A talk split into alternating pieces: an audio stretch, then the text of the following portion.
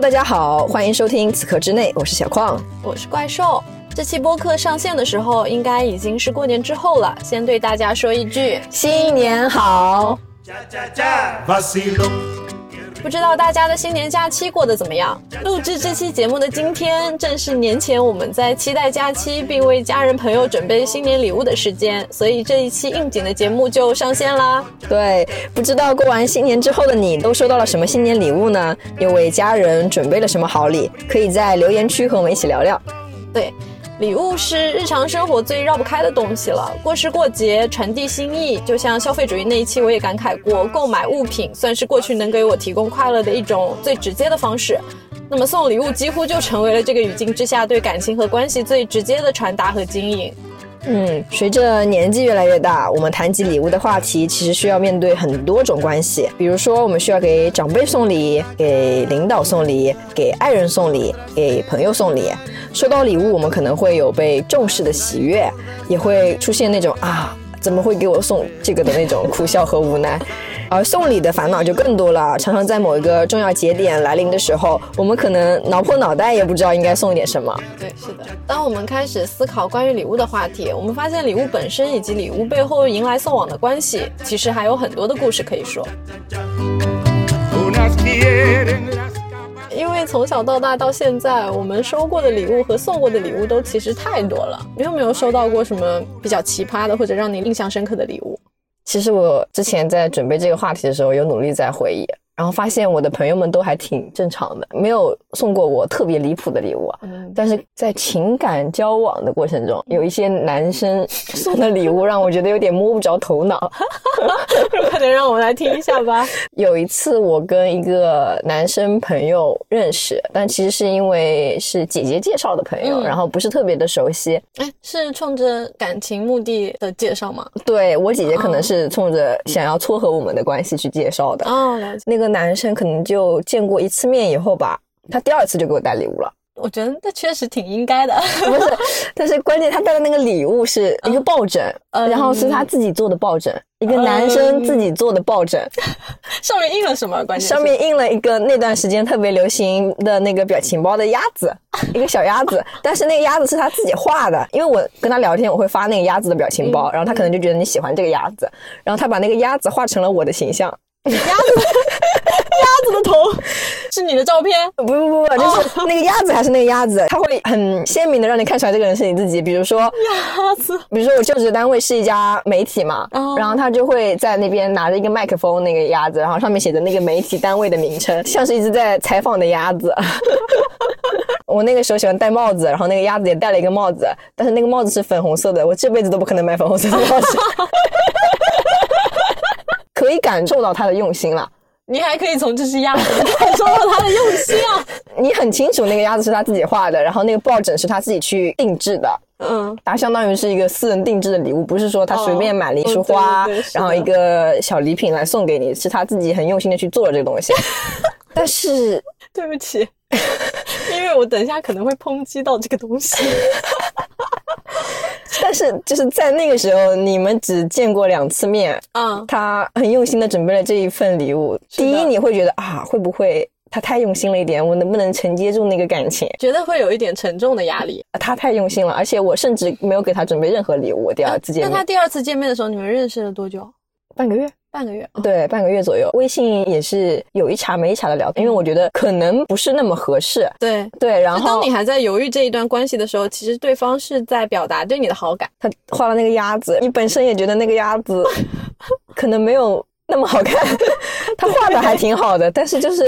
跟你的审美或者趣味上面有一点点的差异，我就不知道怎么办。那个抱枕其实我还放着，还放在我家里面，嗯现在还在啊，在我家里，我没有把它丢掉，因为我觉得那个是不管说我们最后有没有发展成为一段恋人的关系也好，或者说成为好朋友的关系也好，那个是至少啊那个别时人用期心做的准备了一个东西礼物，对，哇，我觉得这一点还挺神奇的，对因为对我来说，朋友的礼物我可能会一直珍藏，但是嗯比如说跟情感关系有关的，或者说曾经有过的感情，嗯后来结束了，嗯，应该会把东西都丢掉。哦，我不会，因为后来我们可能没有多少时间，我就跟他说明白了，我觉得我们可能不合适，然后我们不要再继续交往下去了。大家就是可能不要再倾注过多的情感了，因为我觉得他情感倾注的很多，我希望他能够及时止损。但是你对他的人是认可的，因为我觉得他很用心的在对待这份感情。对不管说我喜不喜欢他人本身，但是我觉得作为一个人来说，他很认真的对待感情，就是一个很好的品质。啊，是的，不管怎么样，我们对另一个对你表示好感的、表示喜欢的人对都应该有最基础的尊重。啊，对我很感谢他，是的甚至对，甚至很感谢他能够欣赏我，然后愿意为我做这些事情。所以那个抱枕我又好好的放着。嗯，这个已经挺离谱的了吧？已经让人感觉到啊，多多少少有一点点 这沉有一点重了。惊讶第三次见面，他给我煲了一锅汤，啊，一锅鸡汤， 拿着一个保温壶，在我们单位楼下说：“我有东西给你。那我先问一下，那段时间你有生病或者身体不好吗”？没有，我健健康康的。就他很关心你，所以他对表达的方式情感浓度过高了，对我来说。对，但因他为其实是一个很细腻的人、很细腻的男生，就从他然后送的东西来看，甚至他可能还会做饭，他会手工。完但是蛋了就是因为那锅鸡汤，我跟他讲明白 了，就是他送了我这锅鸡汤之后，我觉得我们可能不太合适，因为我觉得那个压力太大了，我承接不住。，对，是的，就是因为太重了，所以我觉得我必须跟他讲明白，我怕他一头扎进去了，你知道吗？是的，不仅是对他的负责任，其实也是对你自己负责任啊。对对对对这样的对对话，对在刚刚开始的阶段及时止损嘛，不对然的对对话，到最后如果他觉得很投入了，而你始终没有回应，处理起来会更加麻烦。是的，是的，哎，但其实有那个礼物处置的问题，就是因为他给我送的那个抱枕，还有煲鸡汤的那个罐子都在我那里，对吧？对我说你这些东西如果需要的话，我可以寄还给你。嗯，他说不用了，他很明白，他可能觉得你觉得不合适的话，那 OK，嗯，然后就大家没有联系，微信好友还在，大家没有联系。嗯，我觉得他也哦是一个很礼貌的，他是一个很。礼貌的男生，对对，对是的，嗯他其实，比如说他碰到一个喜欢的人，在他的角度，对他就需要碰表到了一达个呀，喜他欢需要的人表达，对，然后他也尽力去表达了，嗯然，后可能嗯不合适，他也嗯接受，对挺好的。你的奇不奇葩？其实他没有很奇葩，只是那嗯个礼物可能对我来说有一点， 不实用，它不仅是不实用，它它还送在我的雷点上面。 踩雷礼物。对，首先跟我的朋友送我这个礼物的朋友小谷先说一声，小谷送的啊， 对不起，小谷。首先，我要声明一下，我已经充分感受到了小谷送我礼物的那一份宝贵的情谊，记得我的生日，并且愿意和我一起庆祝的期待。嗯，但是这个礼物我，我还是想吐槽一下， 所以是什么东西？是一只大英博物馆的猫，也不能完全说它是一只猫，它是一个大沙漏啊。沙漏是一个摆件是吗？对，它是一个摆件，嗯然后沙漏下面还有一个木质的托盘，嗯托盘连了一个灯，电插上之后它会亮起来。嗯，那是一个小摆件啊，为什它么是一个摆件然后踩在雷点上了呢？它里面有一只很高贵的猫，嗯那只猫非常的优雅，嗯，修长的那种猫，对啊，但是它是我害怕的那种猫。 哦，就是你养猫，但是你有害怕的类型的猫，呃就是当时我还没有养猫，我收到那个礼物的是前两年的生日，然后我当时还没有自己的猫猫，而且我的猫你知道也是一只胖猫嘛。嗯，嗯是我可会可爱爱型的，对对，其实跟朋友一起住的阶段，嗯，朋友有算是收养了一只小猫猫。你可以大胆的说那只猫的名字，嗯 black 呀，我们在第一期就说过，然后他收养了一只 black，是中华田园猫，嗯所以它其实体态比较修长、嗯优雅。嗯，包括听到第一期节目的大家朋友对也都知道你也都和知道 我和不太的爱恨纠葛， 对，你怎么知道我要说的是这四个字？好精准！我刚想说，就是我跟布拉克是有一段爱恨纠葛在那边的。收到那个沙漏的时候，我还在跟布拉克角逐家庭地位，你知道对吗？小谷跟我说：“你看他是不是很像布拉 克？”啊哦，我明白了，类似于收到了一份上面有一个情敌画像的小礼品，啊然后我就想，就是你自己很喜欢啊啦，你干嘛要给我？然后我那个时候是有一点害怕猫的，包括很多恐怖故事其实是跟猫有关的啊，。对对对，嗯黑猫啊那种猫的形象会比对较的可怕，嗯，然后那个猫不是我害怕的那一种嘛，它把那个灯点亮之后，发出了 悠悠的光，会在晚上，更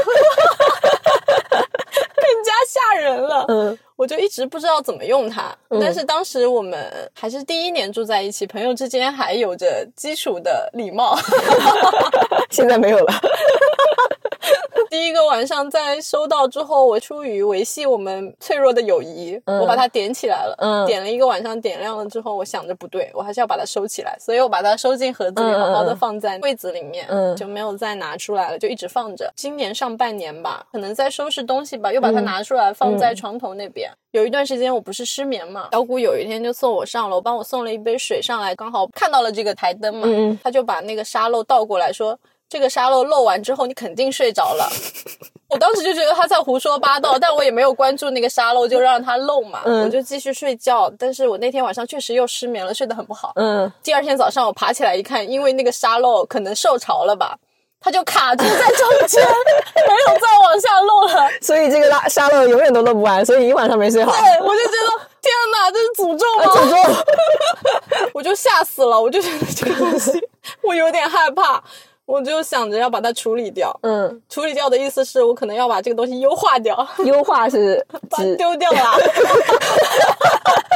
然后我这个人又多少有点迷信，嗯我又觉得那只猫猫在里面是有一点吓人的神力，啊我就不敢乱丢它。我我现在就是颇有压力的把它 供着。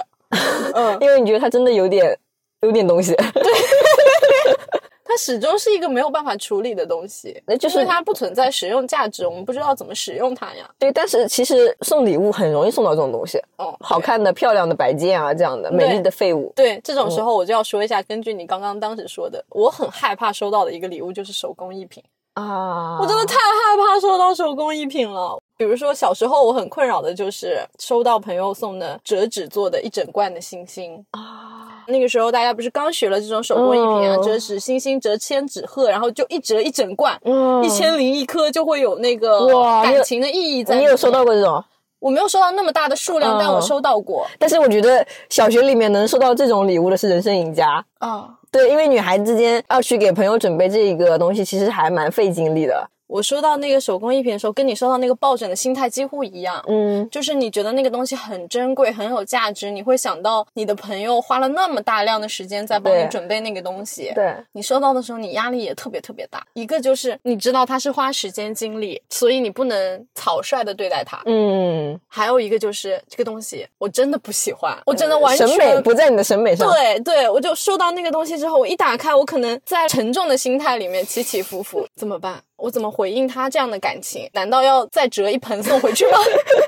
而且我觉得你可能跟我是同一个类型人，我们手可能没有那么巧，折不出来。 哦，对我我就是不行。大了之后，那个东西不再是折纸的这种一罐一罐的东西了，嗯它可能会有一些替代品。嗯那个替代品可能是一整副的那种人物画像，啊，小象，可能还会有点大。嗯然后还有一种就是打印出来的照片的拼贴，大大的相框，然后里面全是照片。但是那个很用心。我、真的我没有办法接受这种哎，不知道大家有没有同感？对，它可能不在我的审美里，所以我甚至不希望它放在家里。对，没有办法把它当成一个好看的摆件给没有摆办法出来，嗯就觉得得很羞耻，要把它背过去翻背过去放起来，放在柜子里面。真不好意思，朋友们。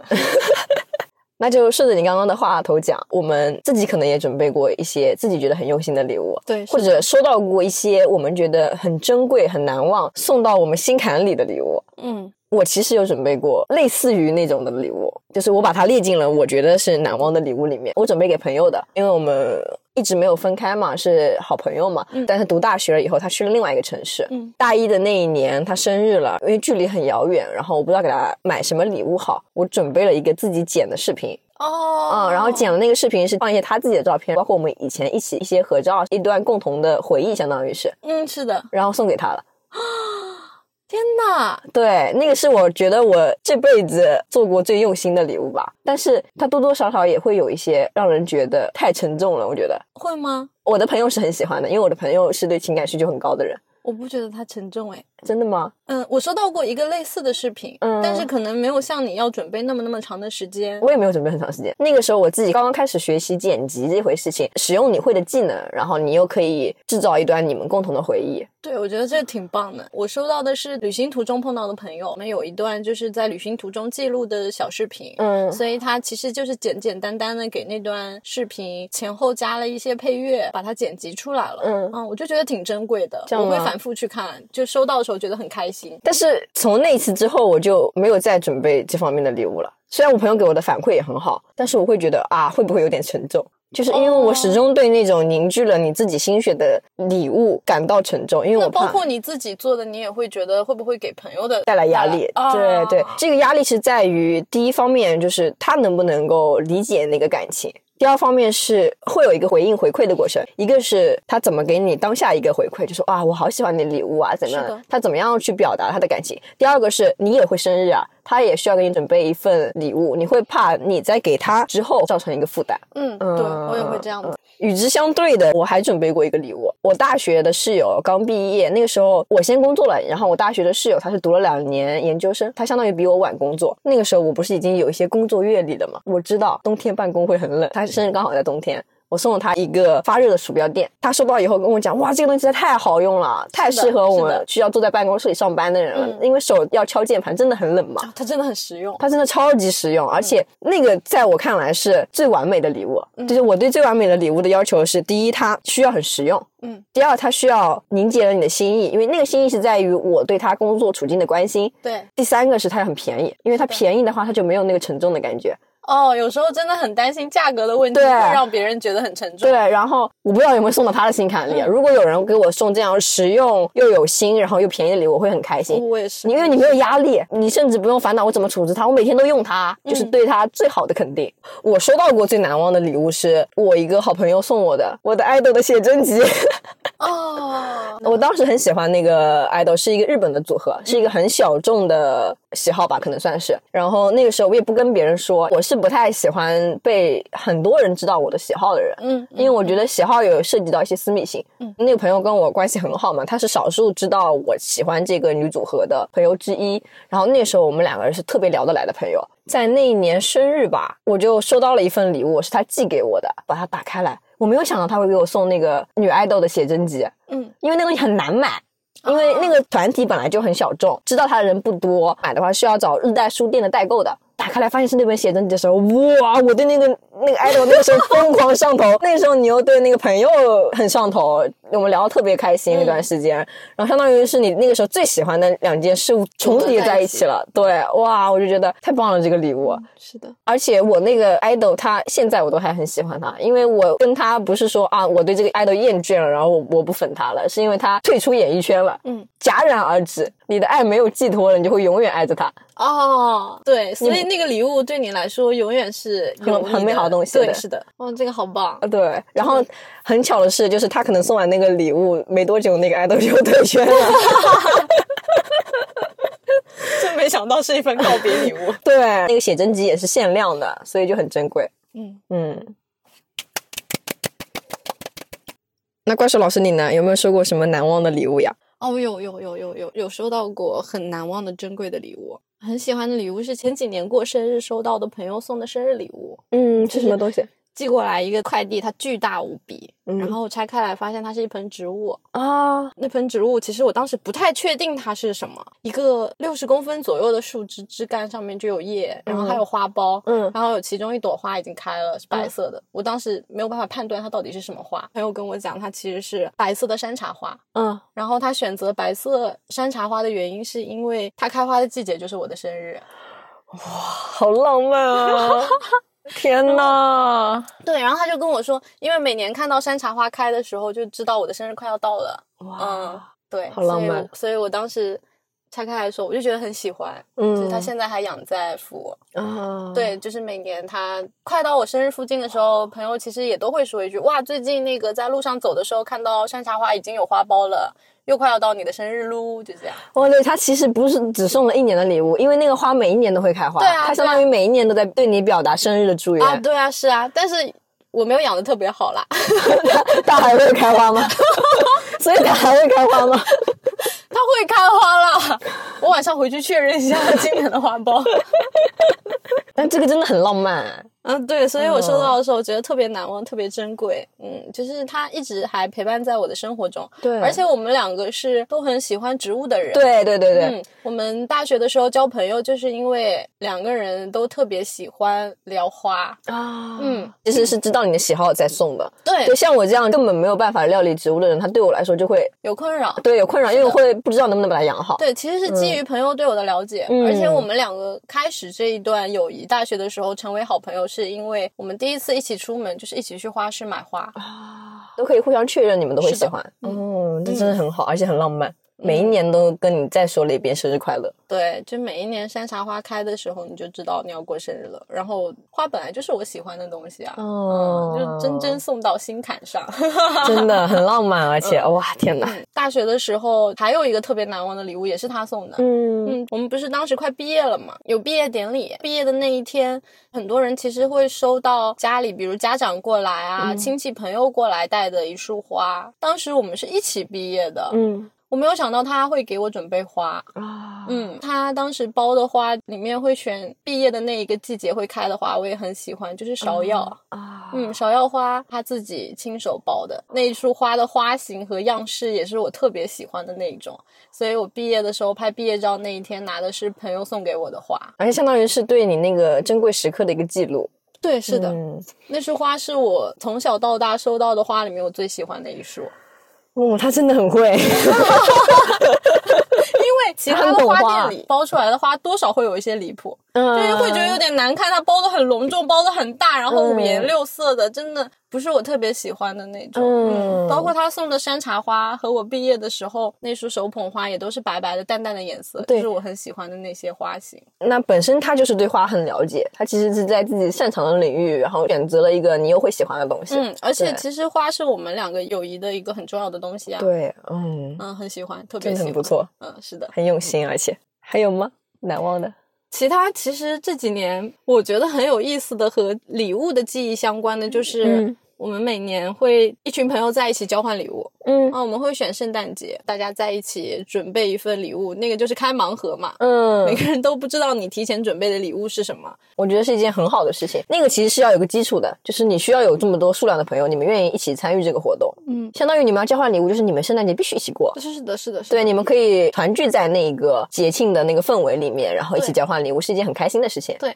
而且我不是之前有提到说，我们每年其实会给圣诞礼物定一个数额。其实定数额的初衷是因为，如果我们没有一个金额的话，大家可能会买一些很贵的东西，嗯我怕给朋友造成负担。嗯我希望那个东西就是你提到的那几点，它可能价格是很便宜的，但是会让人感到也很开心。当朋友去准备那个礼物的时候，他是不会有压力的。我嗯收到的时候，我也觉得不会有压力。这样的话，每个人都可以毫无负担的参加这一次快乐的庆祝。不希望大家花太多钱。嗯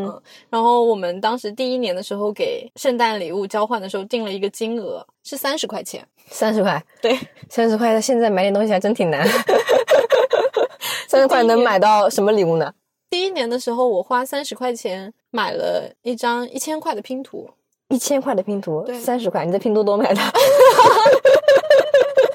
就淘宝买啊，你现在去搜一下，还是可以搜到一千块的拼图的。当时还有朋友准备的就是，嗯，有小手帕、粑粑头套，爸爸头套。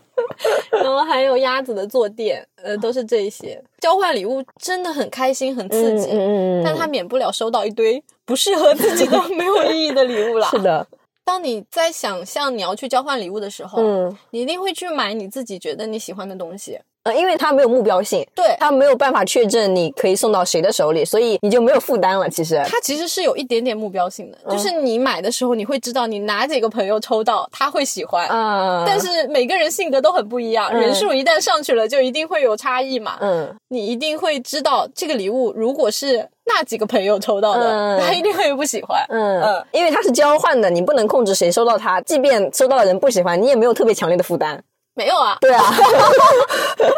之前会刷微博，然后微博上有关注的 UP 主，他们也有一个新年活动，嗯就是会交换新年礼物嘛，真的很好笑。好笑的点就在于他嗯拆出来一堆他们可能本人收到了不喜欢的礼物，然嗯后在那边尖叫、啊，这个东西我不想嗯要，然后边上会有另一个人在那边尖叫，哇，那个要是是我的就好了。 对对对对 对，这种时刻也很有意思啊对，就记录大家对于礼物偏好的差异。啊，对对对，是的。今年的圣诞节，我准备了一个礼物，嗯，我知道你准备了什么。 那天在办公室楼下的快递柜里面，赫然看到一件电器，写着你的名字。 所以是什么？跟大家讲，如果我们第一个你收到过最奇葩的礼物，收到这个礼物的我的朋友，他可能会说这是他人生这辈子收过最离谱的礼物 吧。其实我觉得还好哎，我会想要它。但是他甚至自己都在圣诞节当天说了那一句话：说什么？一个泡脚桶， 确实很实用。对呀、啊，超级实用的，而且是冬天嘛，因为圣诞节大家都很想泡泡脚啊这样的。但是，但是没有人想要在圣诞夜收到一个泡脚桶吧？对他说，谁会想在一个浪漫的圣诞节抽中一个泡脚桶呢？这个礼物任何时候给我，我都觉得 OK。他在平安夜给我，我就不行。啊，是吗？对，因为冬天它很实用啊，你给我买一个这个礼物我会很开心。但是对啊当大家都收到了啊，比如说像那天我知道大家准备了一个小的那个磁带的嗯对播放一机，个播放机然后一个小的香薰香薰啊对他拿出一个泡脚 桶，礼物都感觉有味道了。 但我真的凭一己之力，让我的圣诞礼物成为了今年家里面最大号的。 就是他们拿到之前都觉得，哇，这么大一个箱子里，肯定很好，好东西，大家都抢着要那一份。对对对，我还挺推荐大家可以举办这样子的活动。哦，对我其实很想参与的，主要是我没时间。嗯，我们办了两年嘛，疫情停掉了一年，这是我每年最期待的一个活动，嗯就是和朋友一起交换礼物。是的，是不管怎么样，最后你收到那个东西，你其实也度过了一段很开心的时间。对，我觉得最快乐的可能是那个交换的时光。对，就是当你抽送礼物的时候，你真的太刺激了，你根本不知道你拿到的会是谁 的。对对对嗯对然后那个礼物一定是你那个朋友的喜好和判断。还有一点很重要，嗯就是当你收到那个礼物你不喜欢的话，你可以当场就骂 他。对，平常收到的礼物啊，他精心为我准备了一个礼物，哦是只针对我的。我说不喜欢的是吧？是不是对他的不认可，对我们感情的不对啊认可？对啊但是他如果是一个盲盒的话，哇，什么东西啊这个？ 为什么又送我一个泡脚桶？对啊，对啊，所以其实交换礼物的过程中，其实很能看出个人的性格啊、对个人的偏好啊对这样个人的偏好，还有性格个人都在。的送礼的逻辑，不管在我们难忘的礼物、奇葩的礼物里面也好，嗯还是在我们的交换礼物的过程中，我们其实都可以看到每个人送礼的风格，啊，对，或者说我们的送礼的逻辑。是的。你送礼有一套自己的逻辑吗？我不算是逻辑，但嗯是我送礼之前会有一套准备工作，就是我可能送礼的时候关注朋友的日常所需。啊我觉得实用性对我来说是送礼最重要的一个。得啊东，西你是实用派的，对我是实用派，就是那个东西你必须有用。嗯，所以我自己收到一个摆件的时候，我真的要气得要死。 即便那个摆件的形象你很喜欢，你也会生气吗？ 那可能不会吧？那就是还是要看喜不喜欢了。我送礼的话，就是根据朋友的日常喜好来挑选，会注重一些细节。嗯嗯，就比如说住在一起的朋友，我可以观察他的生活嘛。之前甚至有一个笔记本，会在朋友生日之前写一写他提到过的需要的东西，就翻译一下。哦日常他谈话的时候有什么东西他需要的，就随手记下来了，没有那么沉重，哦嗯啊不是很沉重，嗯只是怕自己忘记嘛。嗯，因为你记性不太好，对，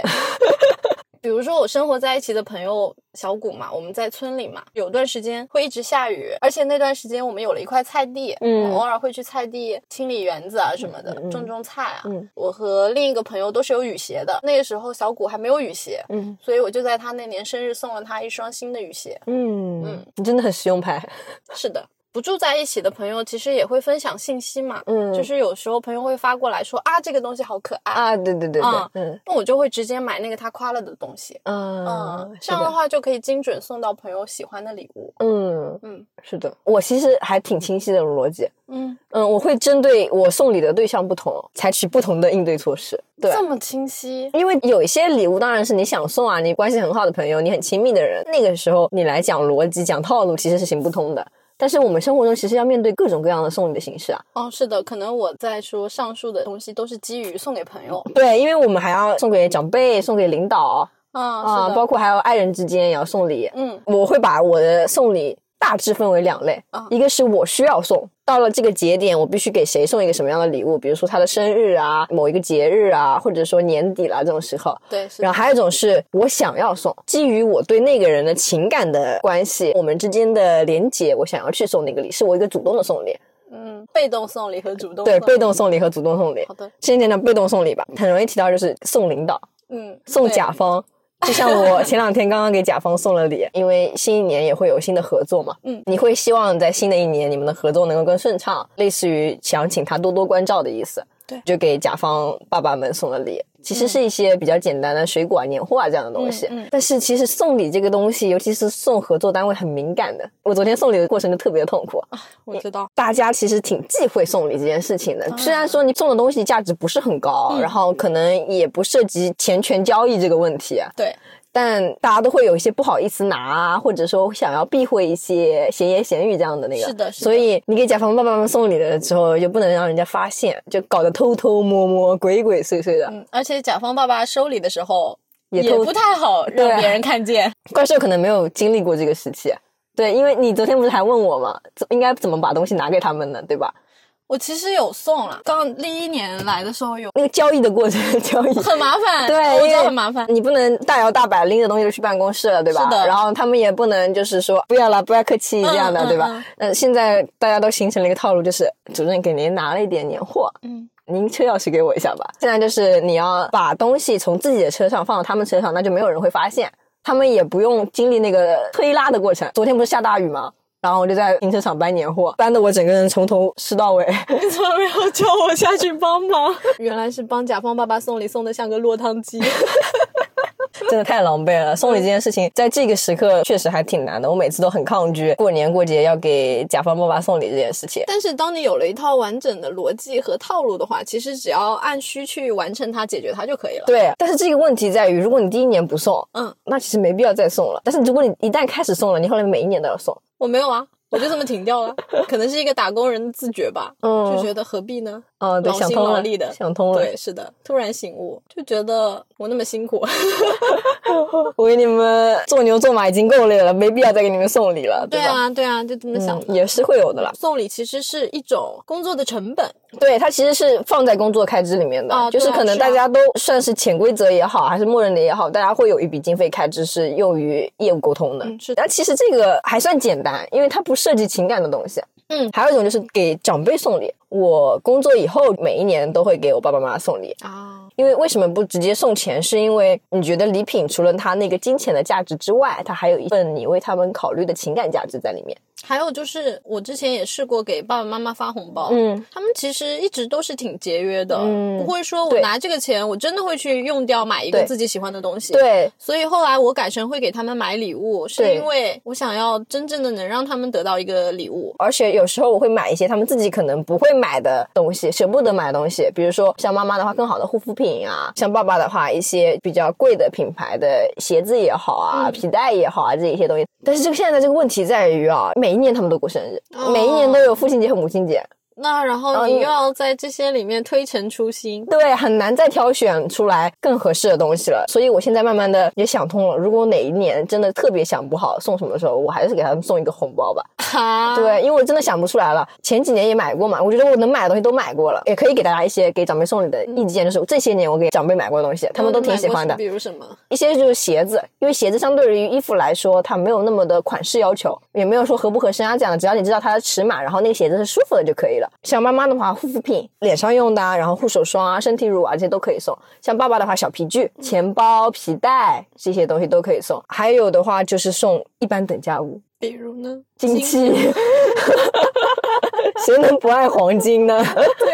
当你觉得送钱可能有一点太不花心思了的时候，那送金器，然后它又有它的价值所在。等他们不喜欢了，他们可以把它融掉，他他再去打他喜欢的东西就好了。那这挺好的。对，然后一些小的饰品啊、首饰什么的也会送。这几年这些套路都已经用尽了之后，我确实给爸爸妈妈不知道送一点什么东西了。啊然后可能会结合他们后面几年他们的实际需求来。然后如果真的送不出来的话，我觉得可以真的可以给红包，因为爸爸妈妈有时候年纪大了，他们其实那种人情消费慢慢的在增长，他们都得去花费。然后如果他们身边有一笔闲置的钱，他们可以去用的话，也挺好的。呃，我觉得还有一点就是日常所需的物品，对，可以问清楚他们的需求，给他们买上就可以了。，对，是的，不需要在某一个节点拘泥于一个礼物本身。嗯嗯，尤其是对家人，我觉得，对我觉得亲人之间这种模式都都很好，都可以用，因为大家不会拘泥于就是啊你有没有惊喜啊，或者说怎么样，大家其实那份关心到了，那份爱到了就可以了。嗯嗯是的，嗯嗯，给领导给给那个长辈送礼，他会有一套流程嘛，对会有一个模板可以套嘛，那些东西可以买。那其实给朋友也会有。朋友怎么说？当然，你很热烈的在一段友谊之中的时候，你当然知道你朋友喜欢什么，然后你对那你确实你是应该买什么。嗯但是如果有一些朋友，比如说你们关系原来很好，你们现在没有那么紧密了，那他生日到了，你要不要送东西呢？确实很考验关系。或者说你办公室里面有一个同事，他生日马上到了，你会你需不需要有一些表示？然后或者说他送了你礼物，你需不需要有一个在某个节点有个回礼？嗯然后后在那些时候，就是你并不清楚他的喜好是什么，是的，跟他也没有特别丰富的共同经历，你不知道去准备什么的时候，嗯你就得搬出一套送礼的逻辑逻辑、送礼的模式出来了。对然后一般这种朋友的话，其实也分男性朋友和女性朋友。相对于女生来说的话，其实它比较容易一些，嗯因为女生跟女生送礼就不涉及一些可能会引起误会的地方。啊、啊是的对，诶是是的，的，因为给男生送礼的话，你可能会不能送太过于有那么一类东西是要避免买对的，不可以送太贴身的东西，对，对吧？然后不可以送很私密的东西，是的，多多少少会引起误会。啊是的。对然后比像如我什么剃须刀啦，对啊，然后比如说呃钱包啦、皮带啊，他需要带在身上的东西就不适合给男生送啊、朋友，对，男性朋友送。所以我一般给男生送礼的话，就是看他的喜好。像男生一般都会喜欢一些运动类的东西，比如说篮球啊、足球啊，或者哪个明星、哪个动漫里面的一些人物啊，那个时候我就会送一些没有用的东西，比如说摆件。摆件什么的。然后还有就是大多数男生会玩游戏嘛，我会送他游戏皮肤，那个穿在游戏身上就没有关系，穿在他身上就有问题。 对，给男生送礼场景还确实不多，因为我不太会给除了另一半之类的男生送礼。但是女生的话，就是我们女孩子的朋友可能也比较多，你需要是送的东西很多。当我不知道送什么的时候，会有一些逻辑，比如说送一些护理类的产品，嗯就是护肤品，然后身体乳、护手霜这一些。这些其实都挺通用的。对，每个人然都后会还需有要对香水啊什么都可以用，嗯还有一些就是装饰类的东西，比如说围巾啊、帽子啊嗯这一类的东西都可以送。这套逻辑，因为你不会想要送一个，不会需要送一个跟你联系不紧密的朋友那么多礼物，哦啊是的，对，可能送个一两次，然后大家知道关系的界限就在那里，也不会继续送了。然后大家可能意思过就好了，不会想需要一直去维系这个关系，因为等待你们需要一直去维系一段友谊的时候，那段友谊肯定是很珍贵的了，的你会不不用去烦恼你要送什么东西，也会吧。这样吗？对啊，珍贵的友谊也会烦恼要送什么东西，真的吗？因为你也要需要年年出新意啊。对，但是珍贵的友谊会有更多的参考东西，比如说他的啊喜好对你会是了是解，是是是然后他的需要你会了解，不会像像一段就是没有那么深入的友谊的话，你把它礼貌性的维系一下的话，在刚刚那个模板里面挑就行了。其实尽量为了避免出错嘛。你嗯，给对方你不太熟悉他喜好的时候，你始终是在猜啊。对，就像我们收到一些对方可能对你了解不够多的礼物的时候，嗯。你多少也会收到一些不太那么合心意的礼物。呃，，对，它不会有大问题，但是就比如说这个香水的味道我不喜欢，嗯，但是如果它是一份礼物的话，如果是一个普通朋友送的礼物，我可能会把它转正掉。如果是一份香水的话，这样的东西我不拆封它。啊，就是呃转这一个礼物别人给你，你自己用不了，还对可以转赠。转赠给另外一个不那么亲密的朋 友。嗯，我好像没有办法。我如果是不亲密的朋友，然后你会知道他其实也是象征性的，或者是公式性的在送你礼物的话，我会那样处置那个礼物。嗯，就是关于如何处置我们收到的一些自己可能不太实用，但是觉得对别人来说有价值的礼物的时候，我有时候会有犹豫，这啊个会问有题的，其会实有挺的。困惑我啊，的。对对对对，就比如说之前我有收到过一串朋友送的手链，嗯嗯，而且它价格可能还有一些贵。嗯然后呢，那个手链跟我平时的衣着穿搭风格完全不太符合，嗯然后它装饰的比较华丽，是嗯我肯定自己绝对不会去使用的那个东西。嗯嗯但是呢，我知道我身边会有喜欢这个礼物的另一个朋友，嗯嗯可是我不会把这个礼物转赠给有需要的朋友。啊，我也收到过手链，嗯嗯，然后也是一条就是跟我风格不太搭的手链。对，但是我觉得手链不在我刚刚讲到的那个公式的范围内，因为它首先价值比较高，价值高的东西一定程度上也凝聚了他对你的感情，不是说。我需要去完成这个送礼这个环节。他在挑选这份礼物的时候，他是下了心血的，不管说这个心血是心思也好，还是金钱也好。啊，可是我觉得，比如说朋友，比如说也也送你一个香水，嗯那么香水和手链，我觉得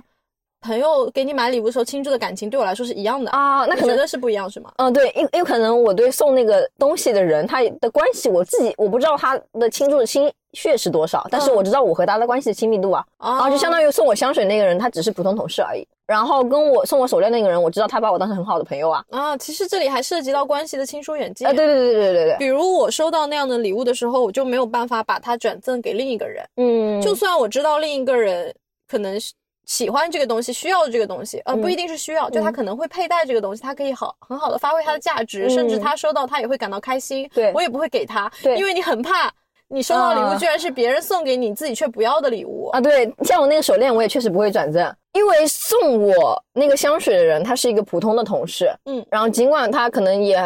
为我准备了这份礼物，但是我知道他也是因为那个节点到了，然后我的生日到了，然后他送我这份礼物，啊，其实你预判了，就是他对你送这个东西是一种被动的送。对他被他也是因为到了那个节点，他觉得他需要送，然后他送了我那份礼物，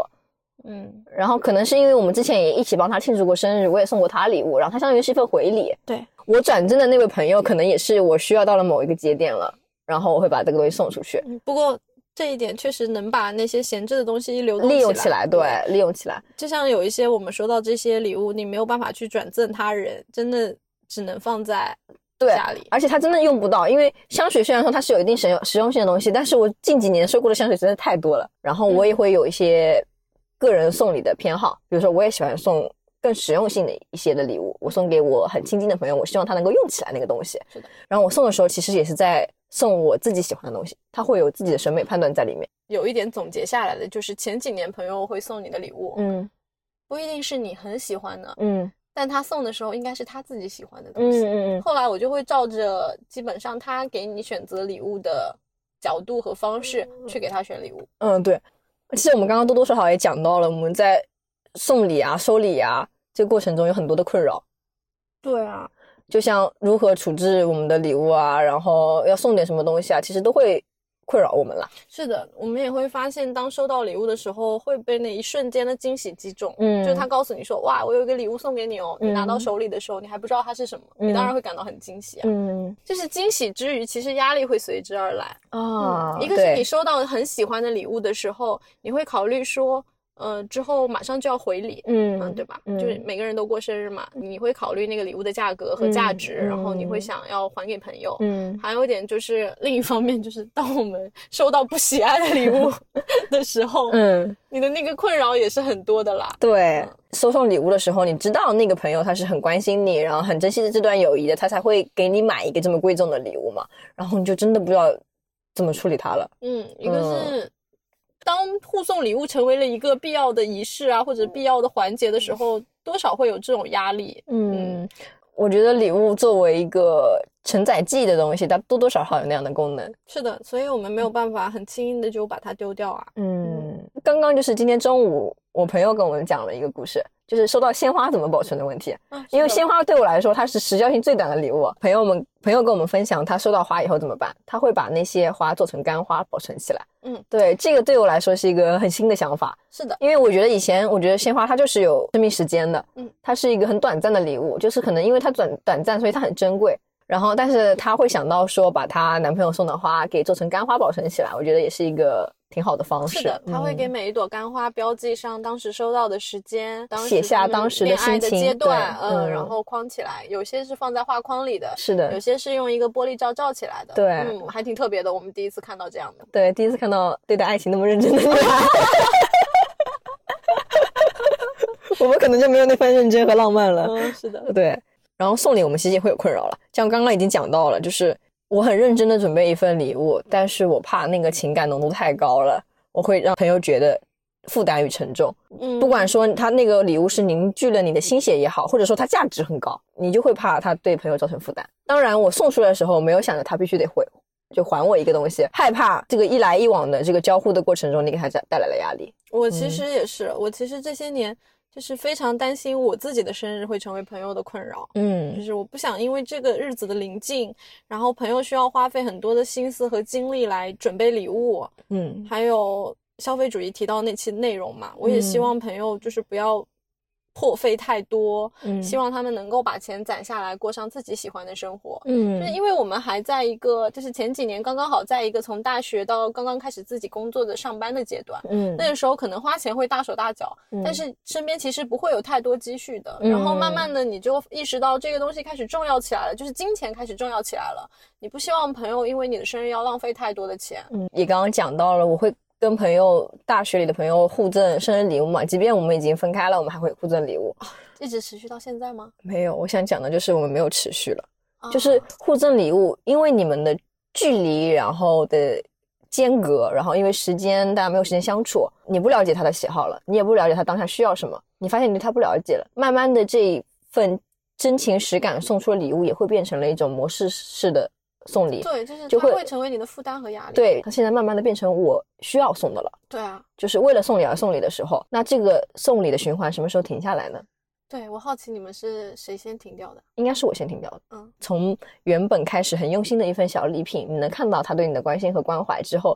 慢慢的我们送礼也变成了一些逻辑式的东西。啊，是的，对，然后在某一年的他的生日，我就没有再给他送礼了，然后我只送上了那个祝福。那他自然而然的，哦他也明白，大家可能就是不不言而喻了吧，嗯大家都明白我们应该停止这个循环了，嗯然后他也没有再给我们送了。啊，那其实就是一种很自然的停掉。但是当这个循环真正停下来的时候，我们也需要去面对那份失落。你生日有人记得你的生日，给你准备了一份礼物，就会有那个心意在。嗯，不管是模式化的也好嗯，还是他送到了你的心坎上也好，当我们停止互送礼物的时候，我发现，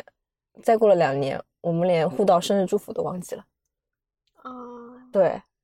是的，嗯，慢慢的就对，因为如果你有那开份始过去了礼物的羁绊在那里，你会觉得啊，他送我了礼物，那我就应该回礼，那我必然会记得哪个时候我要回他那份礼物。是的，但是如果没有了那个羁绊在啊，可能你那天一忙，你就会把他的生日给忘记。对，真的很容易忘记。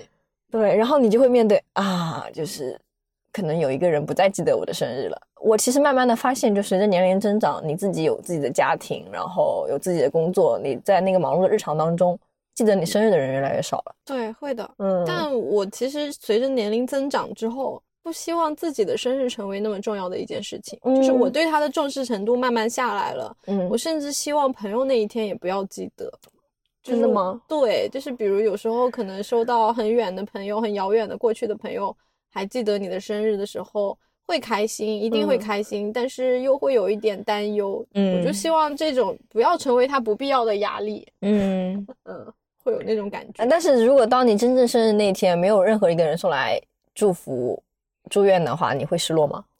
嗯，因为暂时还没有这样的情况，所 以不好判断，但是应该嗯会吧，应该会觉得有些失落的吧。对，因为我以前有段时间就是有很多好的朋友嘛，然后在生日那一年，你会觉得特别的热闹，嗯，因为生日跟其他节日不同的是，那个是属于你的特别的日子是。慢慢近几年，当我收到的生日祝福越来越少的时候，多多少少是有点失落的。嗯你你会觉得轻松，一方面你会觉得啊没有礼物了，那那很轻松，其实心里面其实是有那个失落的。嗯嗯嗯，了解。其实我可能也是差不多的。嗯我其实只是希望，更希望给朋友带带去更多的快乐。嗯你生的日子，你会感到自己成为了他们的朋友而感到很快乐。嗯，希望他们能够在你生日的这一天，真正的为你的出生感到开心。嗯啊、而不是想要这些东西在困扰他。但我同时又想嗯到，我们会担忧那个困扰，是因为我们自己已经被困扰到了。对，对是吧的，是的，就是就是可能有一些朋友过去好多年的朋友了，然后渐渐的联系开始淡下来了。可是以前是送礼的，现在嗯不送了要怎么办？怎么解决那个困扰？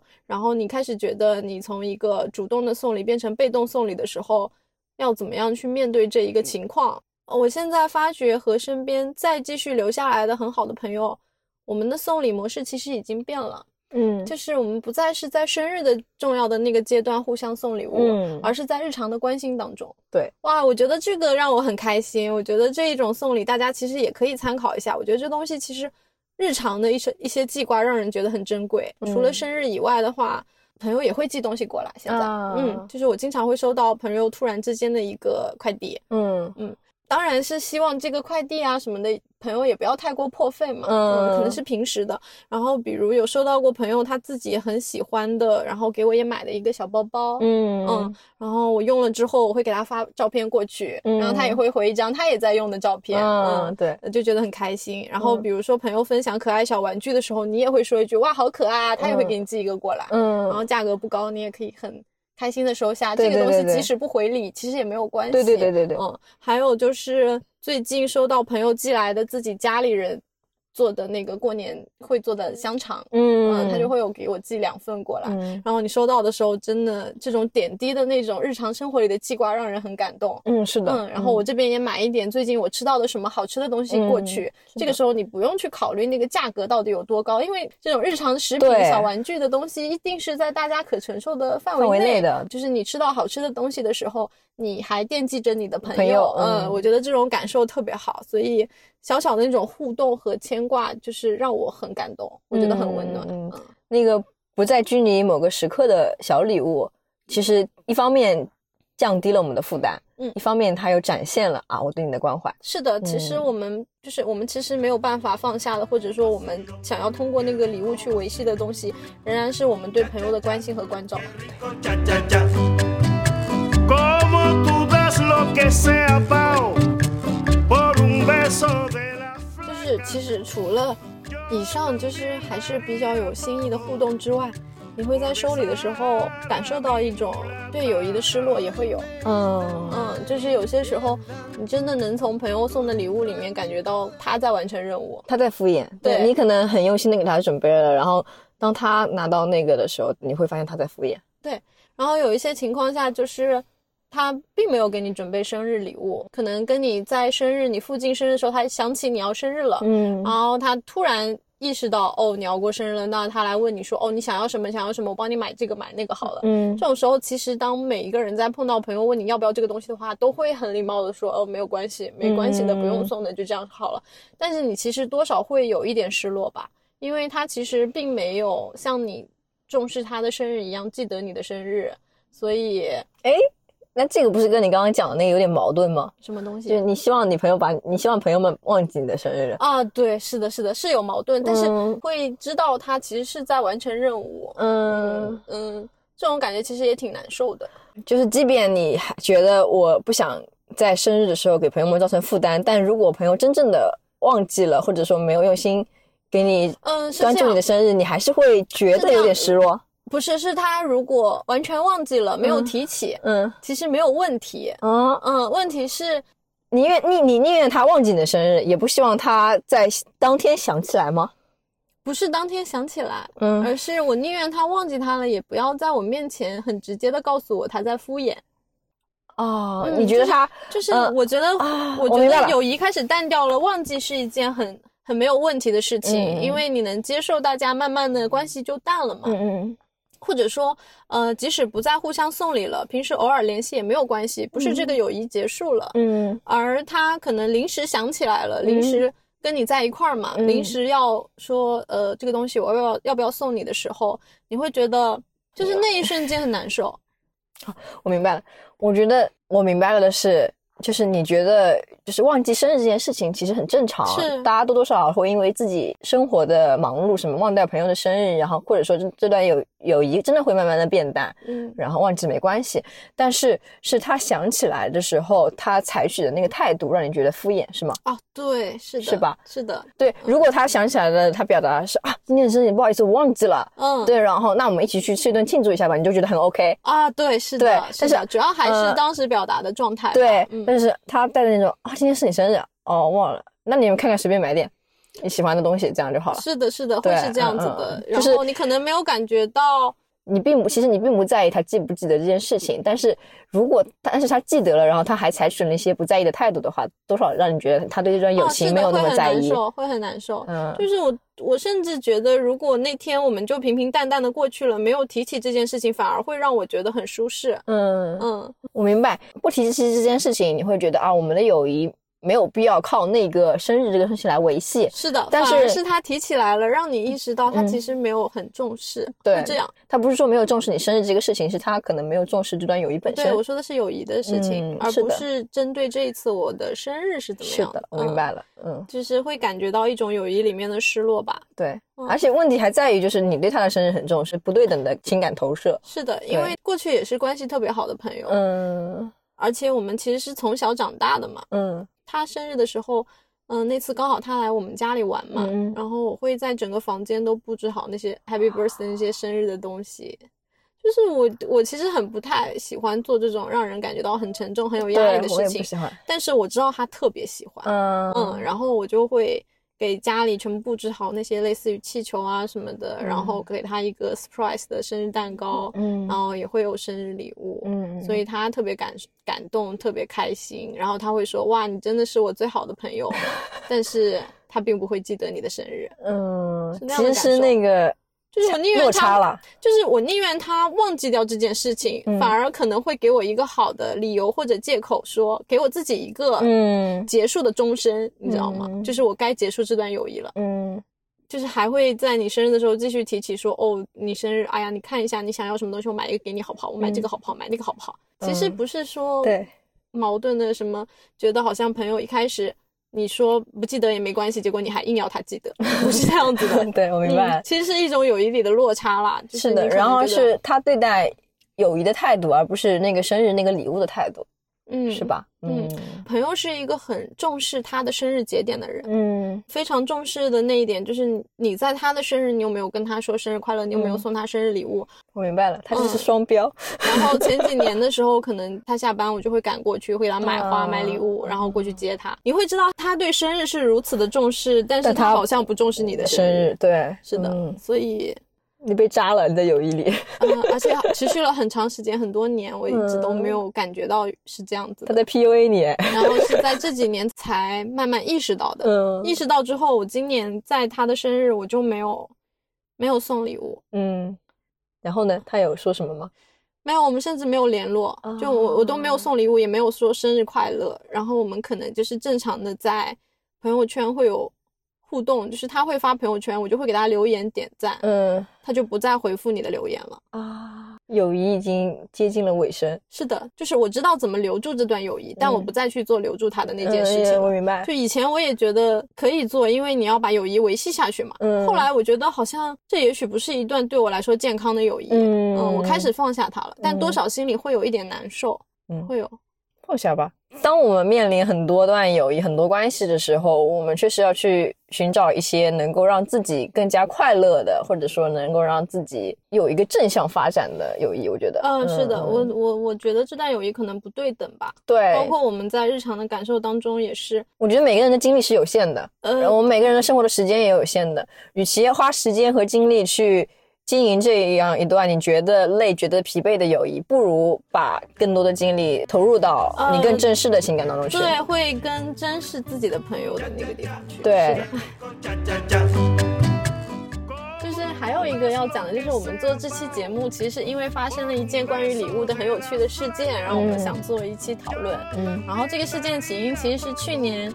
嗯、朋友的妹妹过生日，嗯，嗯他还在读大学。然后去年他的生日，我们就一起都给他准备了生日礼物，因为朋友嗯说起妹妹要过生日了嘛，然后我嗯们就托朋友带回家的。我当时就是选了一本某个品牌的年度笔记本给他，嗯嗯，它是一年度的，就是一一天一夜的那种，嗯可以作为他生活旅行的记录。嗯因为他的大学生活刚刚好，快要到大三了，嗯然后其实会进入一个很新的阶段。嗯那个时候，其实是我们开始从大学生到社会步入社会一个交接的地方，他的生活一定会出现很多精彩的、快乐的事情。嗯所以我当时就送了他一本这本小笔记本，希望他度过珍贵的、值得记录下来的一年。嗯因为我自己也很喜欢这个本子，其实，嗯所以我自己也买了一本。嗯嗯，就是在前段时间，嗯我发现这个笔记本出现在了我们的家里。嗯为什么我会发现？就是因为我有一本一模一样的，嗯我以为楼下那一本是我的，嗯我一打开发现，嗯，怎么不是我的？嗯我就问了朋友，然后朋友说这本本子他在用，嗯他说是他从妹妹那里拿来的，嗯因为可能他带回家的时候他没有看到我给妹妹准备的是什么礼物，嗯因为我包起来了嘛。嗯，我就跟朋友随口说了一句，我说好啊，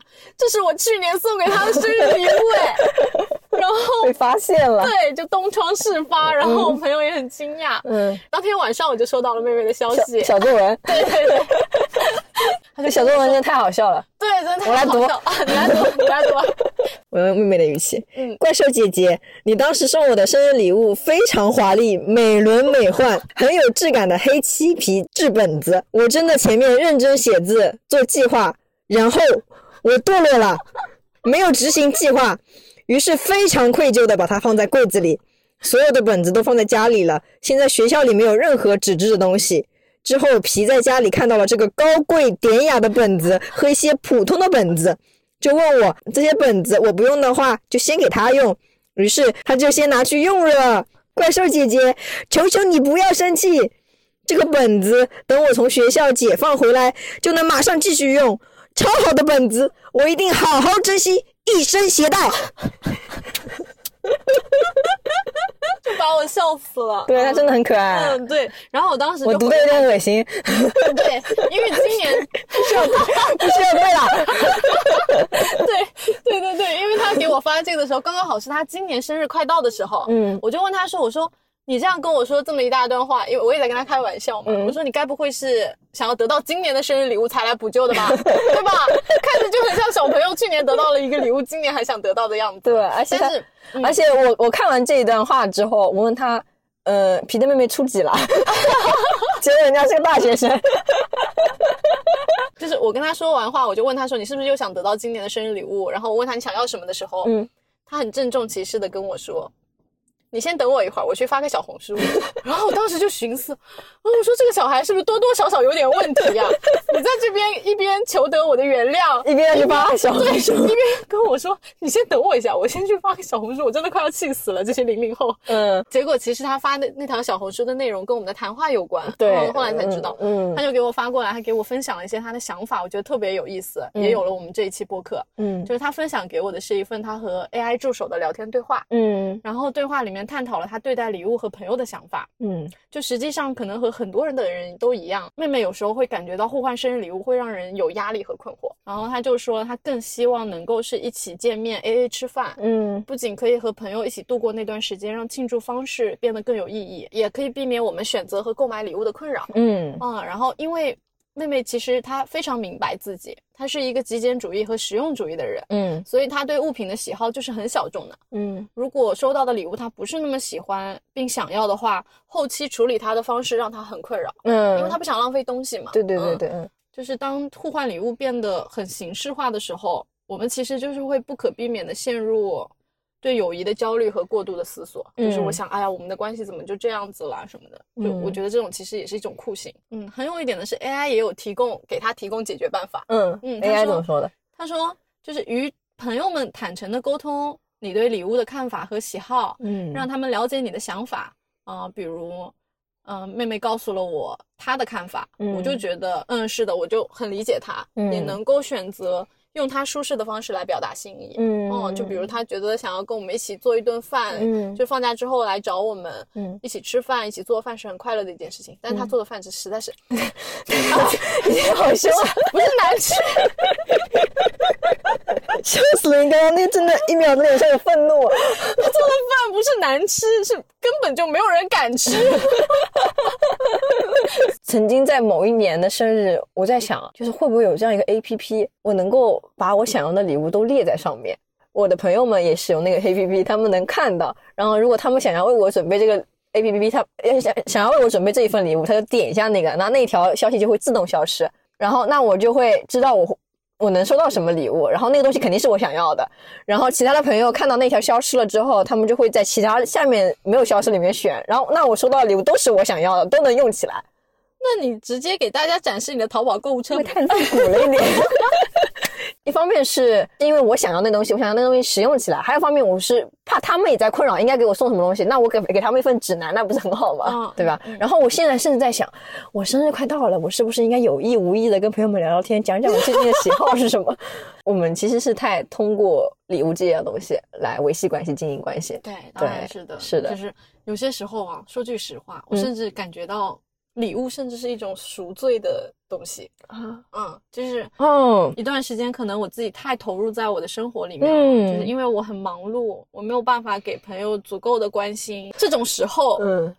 我会去买一个礼物，嗯，啊，维系表达一下关系。哦，其实我真正想要给到朋友的是那段时间缺失掉的关心和念想。哎，那我可以给你提供一个不同的视角，就是嗯我在想，我为什么要送送礼物？我非得靠礼物去维系这个关系、经营这个关系吗？其实不是的，我觉得就是我们人永远都是渴望那一份亲密和那份关系的。对，是对我们渴望的是那个关系本身，但是在现在这一个匆忙的生活节奏里面，我们变得越来越关心自己。在年少的时候，我们有很多种表达爱的方式，但是当慢慢我们的年纪越来越大，我们保有那份礼貌和克制的时候，我们发现我们好像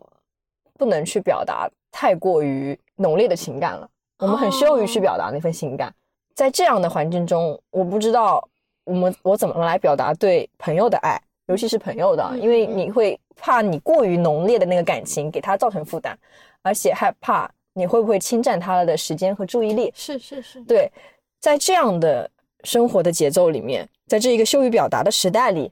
礼物是我们为数不多的爱的表达式之一。当我真的很认可我这个朋友，我真的很想表达我对他的喜爱的时候，嗯，那我就为他准备一份他真的喜欢的礼物吧。我们用那一份小小的礼物，承载起我们的爱与关怀。你没有办法宣之于口的感情，都在那份礼物里面了。送出去那个礼物，也是送给你了一部分的我自己，我的情感、我的记忆、我的喜好，都在那份礼物里面。嗯他也送出去了你关于未来的可能性，就是你对这段感情的期待与祝愿。收到礼物的人，他生活的可能性，他可以使用这份东西。都聊到现在，其实也都聊明白了，就是我们期待的都不是那个实实在在的礼物本身，是的，我们期待的是礼物承载的感情，那些关心与爱，收送礼物过程中的感受，嗯而礼物作为那一份感受的载体，不可避免的会出现我们之前那些难处理的代谢产物，就是我们讲过那些困扰，不知道如何处置这些物品，那些无法承接的感情，以及重形式却忘记了最重要的就是我们应该展现的爱和关心。对是的。而且做完消费主义这一期之后，紧接着做做礼物这一期，我就会想到，当我们一定要去送一个物品的时候，而不是选择一些和金钱付出不相关的东西的时候，其实这就是我们的价值观呀。嗯我们觉得只有实物的实体的东西才能给人带来快乐，嗯就是我们会觉得我购买的物品是真正的有价值感的东西。嗯所以我们其实忽视了很多精神上的需求。嗯，我我一方面很期待人家给我饱含情感的东西，但一方面又担心那个情感会给人家造成负担，就是嗯他我感觉很他这很是冲我突。感觉这是另一个话题，另一个对很大的话题，就是为什么我们会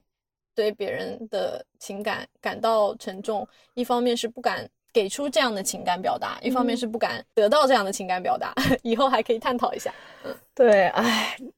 就所有东西一一谈感情就开始变得复杂。一塌糊涂。嗯也许有一天，此刻之内还是要涉及感情这一趴。虽然我们嗯都是新手村，聊了这么多的礼物，其实除去送给，嗯、长辈啊，对然后领导啊对这些东西，我们其实我们其实在探讨的是友谊本身。是的，我对，们其实，在探讨的关于那些礼物收到、送到、感到压力，其实是我们在经历友谊当中的每一个阶段的变化。嗯，是的。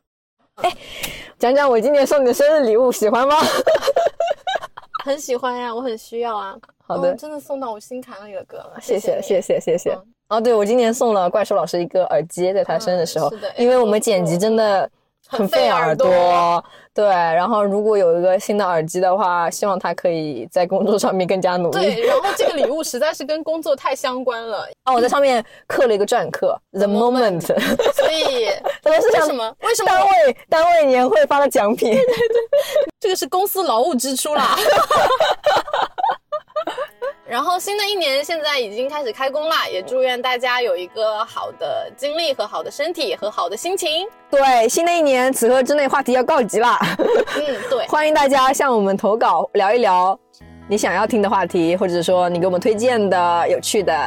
嘉宾。嗯，嗯是的。然后我们的听友群现在也已经开放了，如果大家有兴趣的话，也可以加入我们的听友群，和我们一起分享你的故事和生活。对，拜拜。ラッチャッポーラッチャッポーラッチャッポ